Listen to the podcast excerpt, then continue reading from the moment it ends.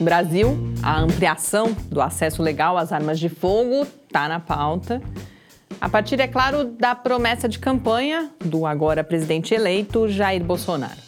Só na última semana, por exemplo, o jornal o Globo registrou o aumento da procura por clubes de tiro no Rio de Janeiro e a Folha destacou a declaração do filho de Bolsonaro, o Eduardo, de que o acesso às armas deve ser ampliado por decreto presidencial, ou seja, sem a necessidade de aprovação do Congresso Nacional. Nessa edição de Mídia Ciência, eu, Mariana Petzo, destaco a notícia sobre o assunto que apareceu em vários dos principais veículos de imprensa do país sobre estudos que associam legislações mais rígidas de controle das armas de fogo à prevenção da morte de crianças. E aproveito para falar das contribuições que a ciência pode dar e já vem dando para esse debate. Mídia e Ciência Resumo semanal comentado das principais notícias sobre ciência e tecnologia do Brasil e do mundo.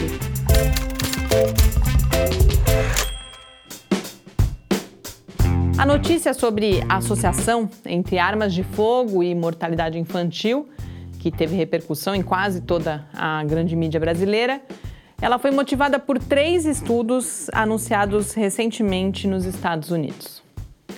Um desses estudos verificou que nos estados com legislações mais flexíveis sobre compra, posse, porte ou guarda de armas, que nesses estados acontece o dobro de mortes de crianças causadas por essas armas do que naqueles onde as leis são mais rígidas. Ou seja, quanto mais armas acessíveis, mais crianças morrem. Um segundo estudo apontou a dificuldade que as crianças têm de diferenciar as armas reais das armas de brinquedo o que é claro que aumenta os riscos. E um terceiro indicou que crianças menores que 12 anos têm mais chance de serem feridas. Nos Estados Unidos, os ferimentos por armas de fogo são a segunda maior causa de mortes de crianças, com quase 3 mil ocorrências por ano. No Brasil, esse número já é de 9 mil crianças mortas por ano. Em um editorial do dia 3 de novembro, a Folha se posiciona claramente contrária ao movimento de tornar irrelevante o chamado Estatuto do Desarmamento. Mas, na minha avaliação, o jornal faz uma afirmação infeliz nesse editorial, quando ele fala em estudos de solidez variável destinados a sustentar os diferentes posicionamentos. Mesmo que essa afirmação possa ser verdadeira, para mim, parece que ela deslegitima toda a pesquisa na área e assim compromete a confiança das pessoas também naqueles estudos que são sérios e robustos. A construção dessa frase me parece que desqualifica toda uma produção científica que, embora ainda esteja longe de ser suficiente, coleciona cada vez mais evidências de que o armamento da população civil não é eficaz como estratégia de segurança pública e, de outro lado, de que são enormes os riscos dessa política para as crianças e também para os adultos que interagem com esses civis armados. Um documento que foi produzido e publicado nos Estados Unidos nesse ano fez uma revisão crítica das pesquisas que foram realizadas desde 2003 sobre os efeitos das políticas públicas sobre armas de fogo.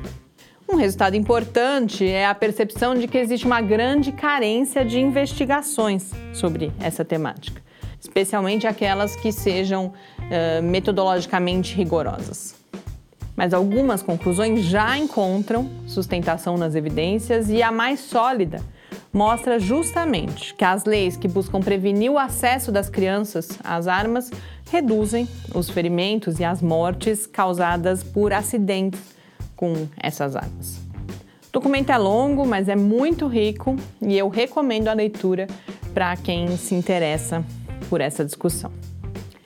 Aqui, no Brasil, o jornalista Carlos Orsi já indicava em 2013 a necessidade de mais pesquisas e em 2015 ele também registrou que, embora ainda seja uma questão complexa e a ser investigada, a relação entre quantidade de armas disponíveis e combate à criminalidade, outras questões já estão mais definidas. dentre elas, principalmente o fato de que a pessoa de bem em posse de uma arma tem chance muito maior de usar essa arma contra alguém conhecido do que contra um bandido.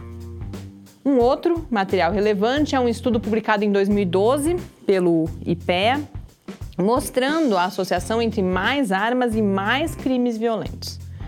E, de outro lado, constatando que mais armas não resultam em menos crimes contra o patrimônio. Que contraria a ideia de que uma vítima armada intimida a ação criminosa. Por tudo isso, mesmo que a gente ainda não tenha um consenso científico sobre uma relação causal entre porte de armas e índices de criminalidade, existe sim um conjunto relevante de evidências sobre outros efeitos negativos da ampliação do acesso às armas.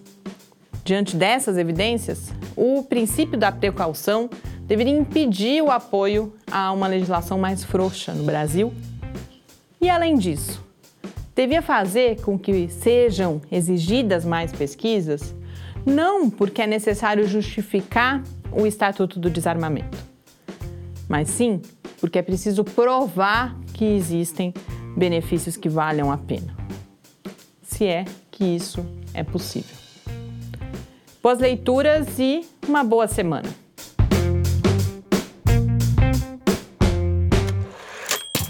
Mídia e Ciência, uma realização do Laboratório Aberto de Interatividade Lábio Fiscar.